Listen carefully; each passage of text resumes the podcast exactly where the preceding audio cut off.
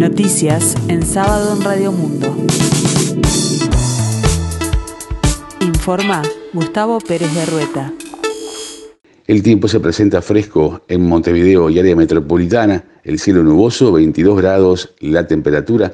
Para las próximas horas se anuncia cielo cubierto a nuboso, probables precipitaciones y tormentas. Los referentes técnicos del Frente Amplio en materia sanitaria, Ricardo Berlich y Miguel Fernández Galeano, pidieron al ministro de Salud Pública, Daniel Salinas, medidas más restrictivas contra el COVID.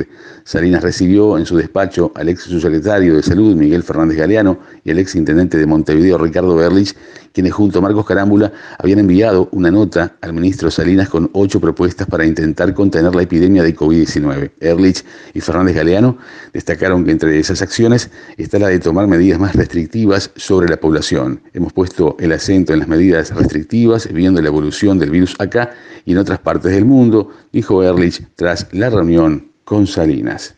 El proceso de negociación eh, tripartito de SINTEP, Sindicato de Trabajadores de la Enseñanza Privada, seguirá en la órbita de la DINATRA la próxima semana, luego que denunciaran dos despidos arbitrarios a fines de 2020. Asimismo, se mantienen asambleas permanentes en ambos núcleos sindicales, que son los que van a determinar, en caso de que los trabajadores no se reintegren, qué medidas se van a tomar, señaló a la diaria Sergio Sumaruga, secretario general del Sindicato Nacional de Trabajadores de la Enseñanza Privada SINTEP. El Ministerio de Transporte y Obras Públicas comunicó que se extenderá hasta el 31 de enero el aforo máximo del 50% en los servicios de transporte regulares y no regulares, medida que ya se venía aplicando por las autoridades desde el 21 de diciembre de 2020 con el fin de combatir la propagación del coronavirus. El Ministerio de Transporte regula y controla el servicio de ómnibus interdepartamentales, ómnibus urbanos de pasajeros. En el caso de la capital, bueno, lo regula la Intendencia de Montevideo, que en cuanto al aforo de las unidades no ha adoptado medida alguna hasta el momento. La decisión del Ministerio de Transporte implica también extender la medida de higiene y de identificación de los usuarios.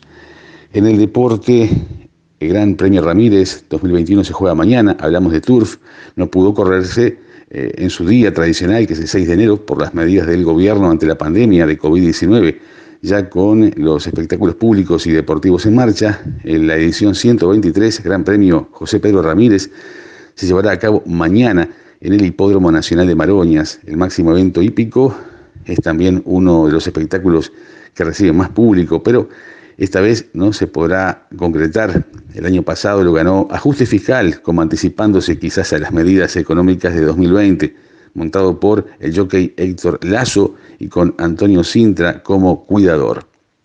Recomendados deportivos para este fin de semana, final de la Supercopa de España, eran cuatro equipos, quedan ahora solo dos, luego de que en las semifinales Barcelona derrotara a Real Sociedad por penales y que el otro equipo vasco, Athletic Bilbao, dejara por el camino al gigante Real Madrid 2-1. Mañana se jugará la final entre catalanes y vascos. Barcelona y Athletic Bilbao se enfrentarán a las 17 horas en el estadio La Cartuja en Sevilla. Y hay derby inglés, Liverpool-Manchester United juegan el clásico del Reino Unido, partidazo en la Premier League. Además, clásico, como decíamos, entre Liverpool, segundo en la tabla de posiciones, y Manchester United, líder del torneo con 36 unidades, tres más que los rojos de Jürgen Klopp. Será mañana a las 13.30 en Anfield y se podrá ver a Edinson Cavani en el United desde el Vamos. Y en ciclismo, la Vuelta Ciclista del Uruguay está camino a suspenderse por segundo año consecutivo. El secretario nacional de Deportes, Sebastián Bausá, nos comunicó que el Ministerio de Salud le dijo que con la foto actual es imposible realizarlo, dijo Pablo Quintana, presidente de la federación. En la escena internacional, Washington se prepara para posibles manifestaciones violentas durante la asunción presidencial del miércoles próximo. Soldados acuartelados en el Capitolio en este momento, calles cortadas con vallas de metal y el cierre de la explanada desde la cual la gente suele ver la ceremonia son algunas de las medidas de seguridad propuestas. El presidente electo Joe Biden tomará posesión del cargo en cuatro días en el Capitolio, el mismo lugar donde una semana antes cientos de partidarios de Donald Trump intentaran suspender e impedir que el Congreso ratificara los resultados de las elecciones. El tiempo continúa fresco en área metropolitana, 22 grados la temperatura. Para mañana domingo la mínima será de 18 grados, la máxima de 23, cielo cubierto nuboso, precipitaciones y probables tormentas. Para lunes 18 de enero tendremos una mínima de 17 grados y una máxima de 24. Cielo claro y algo nuboso, periodos de nuboso.